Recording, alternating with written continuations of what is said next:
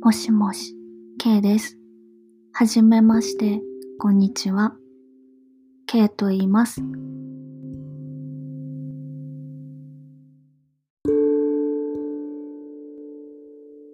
この配信では今私が興味あること、音楽や映画だったり、読んだ本なんかについて話したり、レビューとかしていきたいと思ってます。よろしくお願いします。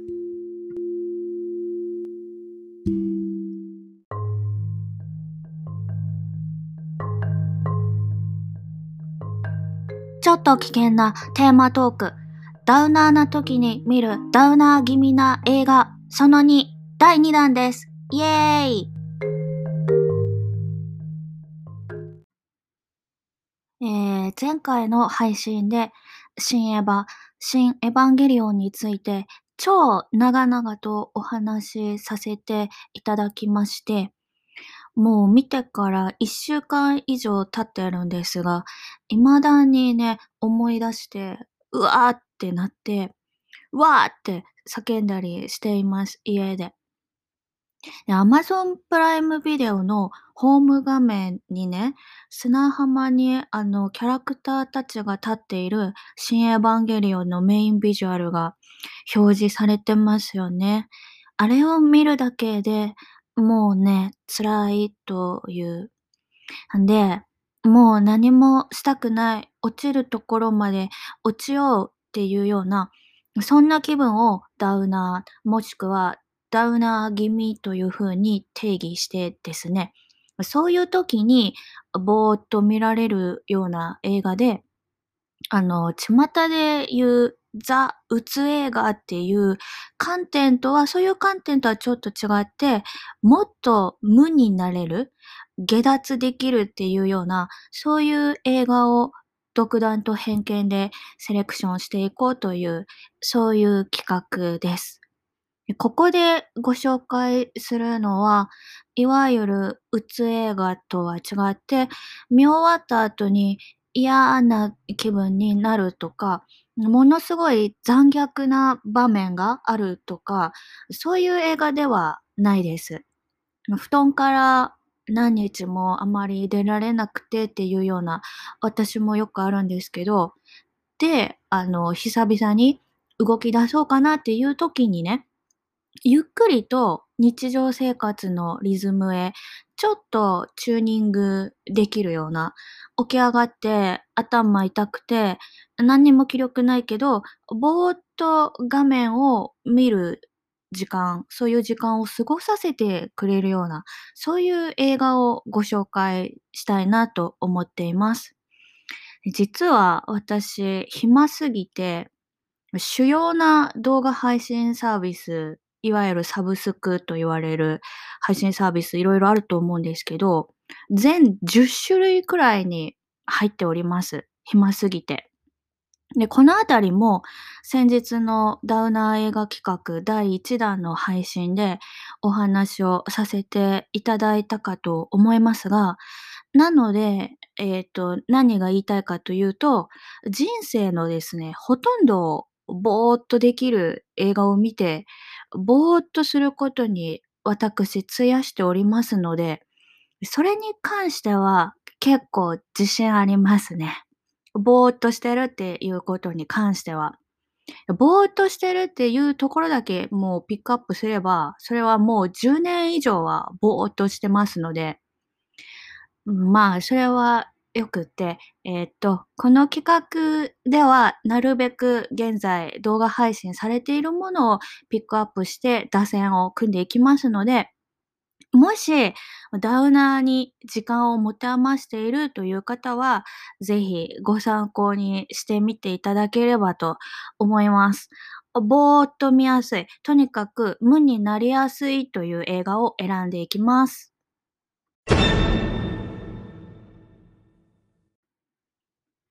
今回は、えーホーリー・モーターズという映画です。レオス・カラックスというフランスの監督による2012年の映画で、日本での公開は2013年です。現在 Unext で配信されているのを確認できています。早速ですが、この映画の良いところ。まずは短いというところです。2時間ないので、なんかぼんやり見よっかなって思って、2時間を超えてるっていうようなものだったりすると、ちょっとやる気がなくなったりしますよね。やる気というか、見る気がなくなるというか、集中力もね、持たないですしね、2時間以上っていうのはなかなか。寝起きでたまにシャキーンって覚醒してるような時もありますけど、そういう時は暗い映画とかを長々見ずに、シャキーンとしてる時はお部屋のお片付けとかお掃除とかお洗濯とかした方がいいですね。でこの映画の注意点としてはですね、映画のテーマ自体がちょっと盗作している。盗作というのは倒れて錯綜しているって書く、あの、社会や道徳に反しているところがあるというような意味の盗作ですけど、そういうところが少しあります。要するに、意味がわかんないっていうことですかね。で、これは前回ご紹介したタロコフスキーの映画もそうなんですけど、アート系と言ってしまうと非常に雑なくくりですが、いわゆるエンターテイメント超大作のような気象転結があってというようなことはもちろんなくて、不条理な、どうとも説明のつかないような意味不明な描写がある。そういう思考性が若干ある映画ということをお伝えしておきたいと思います。例えば、少しメタ的な視点というか、この映画は映画なんですよっていうことが直接描写されるようなと言いますか、映画好きの方からすると、ああ、このタイプの映画かと思って、うん、苦手だったり、もっと強い感情で嫌いだっていうような方もいらっしゃるかもしれないですね。そういうタイプの、それがとてもわかりやすい形で冒頭から提示されるので、で私もこのホーリーモーターズという映画は2013年の公開当時にですね、映画館に見に行って映画館で見たんですけれども、映画好きっぽい年季の入った方が近くの席にいらっしゃって、で、この映画の冒頭からその方がめちゃめちゃでかい舌打ちをですね、なさってて、私もまだまだ若かったので、その舌打ちにね、とてもビビったという思い出があります。具体的にどういうことかというと、映画の冒頭から監督であるレオス・カラックス本人がですね、映画の中に登場して、映画館のような劇場のようなところのシーンになるんですけど、そこに顔のない観客がずらーっと座って並んでいるっていうシーンが入って、でそれを監督がじーっと見ているっていうような、そういうシーンが冒頭からいきなりある感じです。でそのことについて特に説明はなくて、ただただそこから映画はスッと入っちまっていくんですけど、ぼーっと見ている側からすると、ふーんって感じなんですけど、この映画はそもそもですね、映画についての映画というテーマも込められているということで、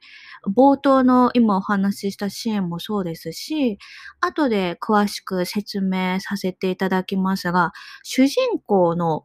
なりわいとしている仕事が、そもそも役者とも言えるような演じることっていう仕事であったり、なので、映画とは何かっていうような非常に観念的なことだったり、その歴史的なことだったり、撮影のですね、手法についてっていうようなちょっとマニアックなことがセリフの中で語られたりします。そういう物語のストーリーの本筋そのものじゃないところにもいっぱい仕掛けがあって、映画好きの方なんかは非常に面白く楽しんでいただけるポイントかなというふうに思ったりしますけど、ただ、あの、ダウナー気味な時って別にまああんまり物語の世界をそういう風にはみ出すようなメタ的な演出とか小ネタとかって、まあ、あってもなくても、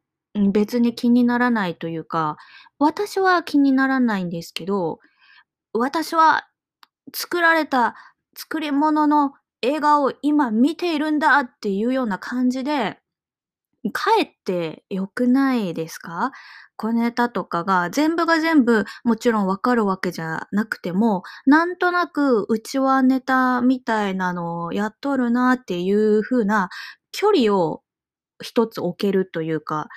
私は今この映画には関係のない心情でただぼーっとしているんだっていう、こうテンションが込められるというか自分で自分の低みというか、低い低み、ぼーっとしたい意気込みをね、確認できるというか、まああまり伝わらなかったらすみません。でね、ちょっと本当にしつこくてすみませんが、エヴァンゲリオンでも旧劇場版でね、映画をぼーっと見ている観客たちが実写で映るっていうシーンがあるんですけど、そのシーンももう何度も見ているので、そういうシーンにも慣れたのかなっていうところは私はありますね。でね、またエヴァのことを口にしてしまいましたが、何のことってもし思われた方は前回の配信の新エヴァ回をもしよろしければ聞いていただければ、私の深い悲しみがね、お分かりいただけるかと思います。あとですね、このホーリーモーターズの注意点として、謎のラブシーンがあります。モーションキャプチャーでね、これも意味不明なんですけど、ラブシーンがとにかくあるということと、途中ある登場人物の飛び降りシーンがあります。自殺しちゃうっていう。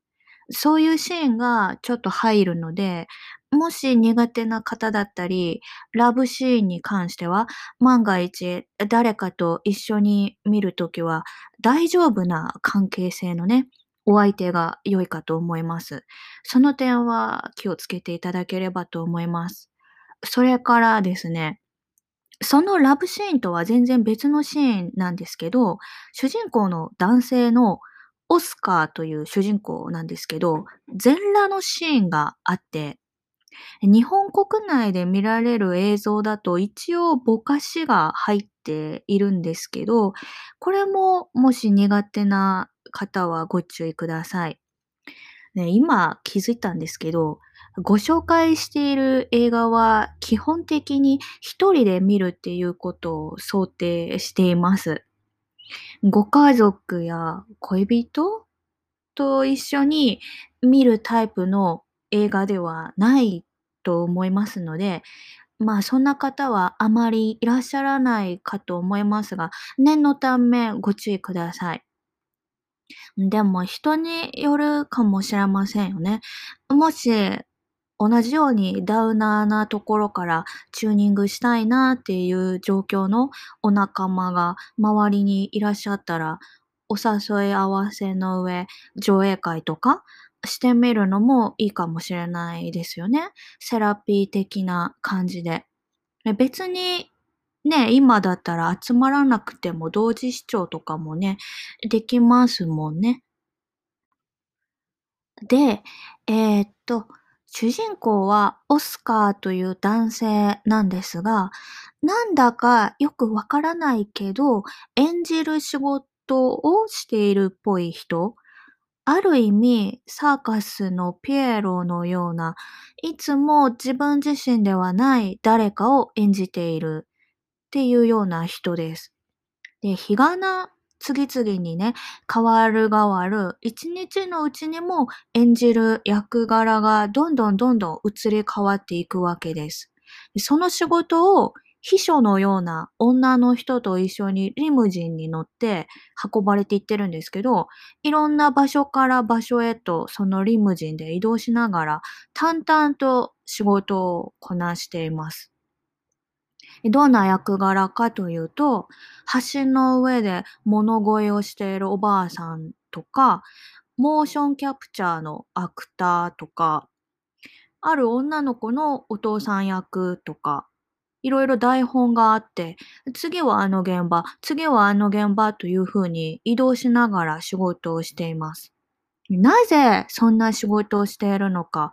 基本的には訳もわからないまま、それを延々見させられます。これは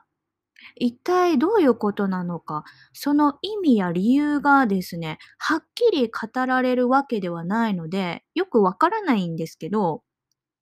時には年齢や性別を超えて、ともすれば人間でもないような怪物のような役だったり、モーションキャプチャーで無機的な何かを演じていたりもするんですよね。っていうような、そんな彼の日常をなんやかんやと描いている映画なんですけど、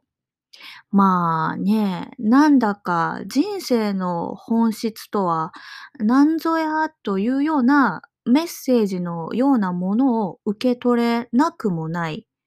いつも人間はどこかで何かを演じていて、その時、その時、一緒に過ごす相手によって、その立場や性質が少しずつ変わっていくものですよねっていう。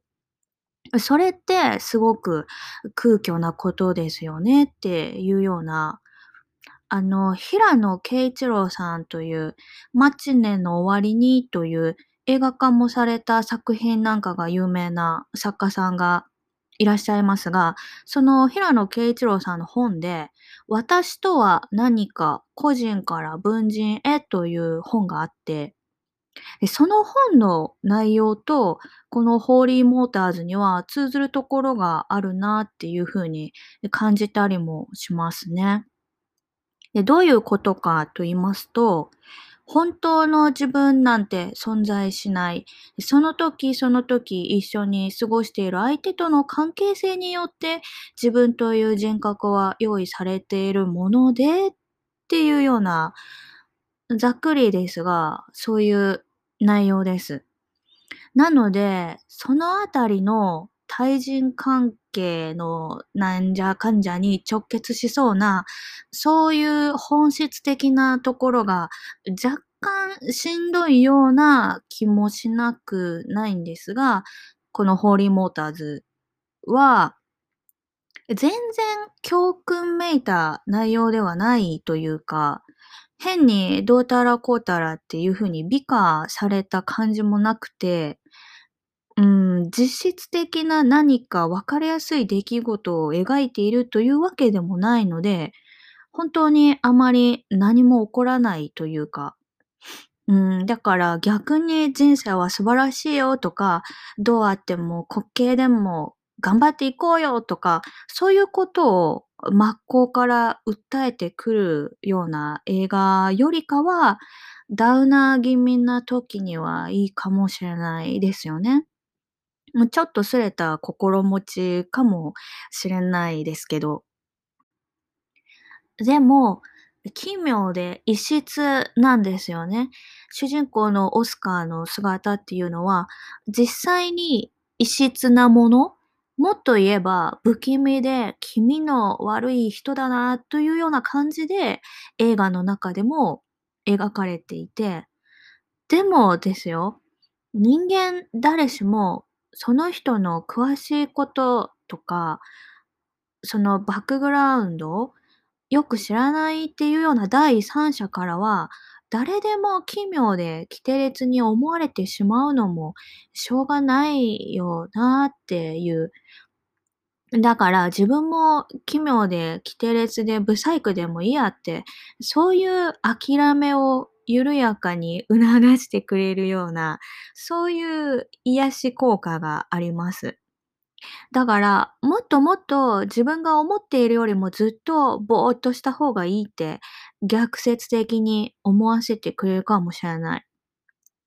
で、終盤、シャンソンが流れるんですけど、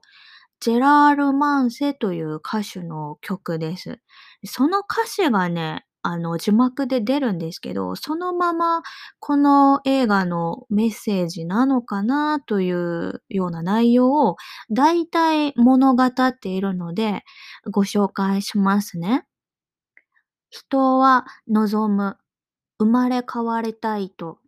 多分もう一度長い旅路をたどり、後戻りできない地点に手を触れ、子供時代からこんなにも遠くへ来たと感じたい。寒い時も泣いている時もそれでも考えている。生まれ変わりたい。安らぎの時はまだ来ない。冷たい流れにもう一度浸るのだ。同じ日々を生きて。はい、ちょっと抜粋しましたが、この曲が流れる場面の最後で、主人公のオスカーが最後の最後に映るシーンがあるんですけど、ちょっと、ああ、そういうことねって、なんとなくこの物語というか、映画の回答のようなものが示されるので、途中まで本当に意味不明なシーンが続いて、なんやねんって思っていてもですね、ぜひその最後のシーンまで見ていただくのが良いかと思います。で、えー、終盤というか、ラストシーン。ネタバレといえばネタバレなんですが、まあ、これを知っていたからといって差し支えはないかなと思うのでいますけど、今まで主人公が移動に使っていたリムジンがね、車庫に入れられて、同じようなリムジンがずらっと何台も止められて並んでいるんですよ。で、その車庫の中で夜になって、人間はもちろん誰もいなくなって、リムジンたちがずらっと並んでいるそのシーンで、リムジンたちが話し出します。リムジン同士で。会話を始めるんですね。の、広角機動隊というアニメがありますが、あれに出てくる立ちコマって言って、青いちっちゃい戦車がね、何台かでおしゃべりしているような、ああいう感じですね。それぞれ微妙に個体差があって、人間でいうところの人格がそれぞれ異なっていてっていうような、そんなリムジンたちの会話がね、今日も一日疲れたよとかって言い合っていて、なんか妙に暗示的なんですよね。でどういう会話かというと、転がる石に苔はつかないとかって言ったり、苔なんて誰が欲しいのよっていうようなことを言ったり、これは比喩だよっていうふうにそれに対して返したりとか、あと、転がる石は経験を重ねる。私たちは転がる石なの？っていうふうなことを話していて、なんとも暗示的というか、それぞれリムジンたちの声色も違っていて、まだ大人たちの会話がわからないような子供っぽいリムジンもいたりするわけですよ。んで、もう静かにしよう、眠りたいものもいるんだぞとかって、あの、学級委員長みたいなリムジンもいたりして、そしたら、そのうち廃車になるんだから、いつも眠っていられるようになるさ、なんて言って答えるリムジンがいて、それがね、その、いつも眠っていられるようになる、いつか廃車になるんだからっていうそのセリフが、私、昔何年間かバーで働いていたんですけど、そのバーのマスターもよく言ってたんですよね。死んだら好きなだけ寝られるでって。座右の銘かよっていうくらいよく言ってたんですけど、話は戻りますが、その暗示的なリムジンたちの会話もね、人生についておそらく言ってるんだろうなっていうような話になっていくわけですよ。人間はもう見える機会を望まない。もはやモーターを欲しがらないというふうに会話が続いて、モーターというのは車そのもののことももちろん指すんでしょうけど、動力源っていうその意味でのモーターも指すのかなというふうに思ったり。だから人の人生を動かすもの、動力源って一体何でしょうね？っていうような。モーターが一体何を指すのかっていうところの話で言えば、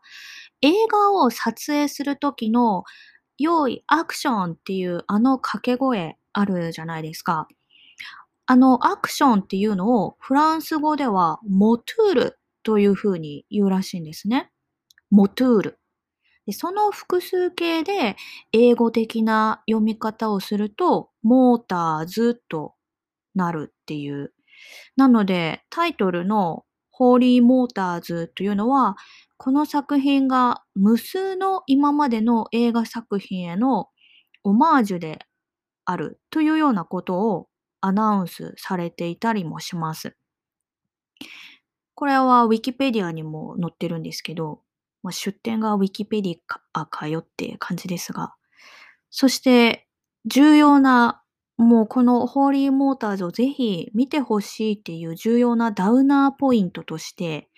ダウナーポイントというか、下脱ポイント映画の最後は、もはや行為を望まないというセリフで締めくくられます。下脱ですよね。ここで言う行為って一体何でしょうね？下脱みたいなことでしょうか？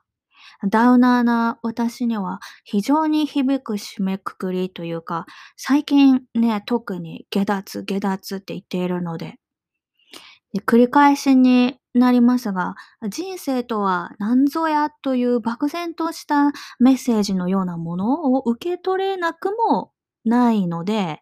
そのあたりのことがちょっとしんどいような方も、もしかしたらこの映画を見るといらっしゃるかもしれないですね。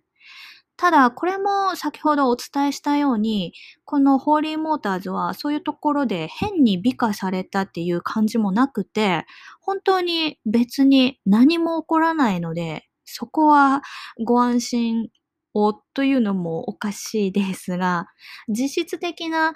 何か分かりやすい出来事を描いているというわけでもないので、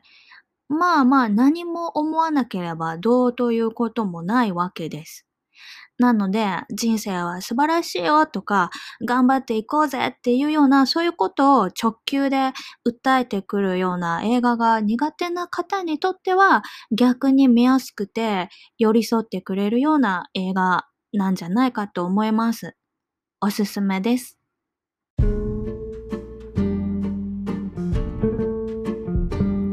最後まで聞いてくださってありがとうございます。ダウナー、ダウナーって言い続けてるのもどやさっていう感じなので逆にアッパーな時に見るアッパー気味な映画っていうのもご紹介していこうかなと考えてます。では今日はこの辺でさよなら。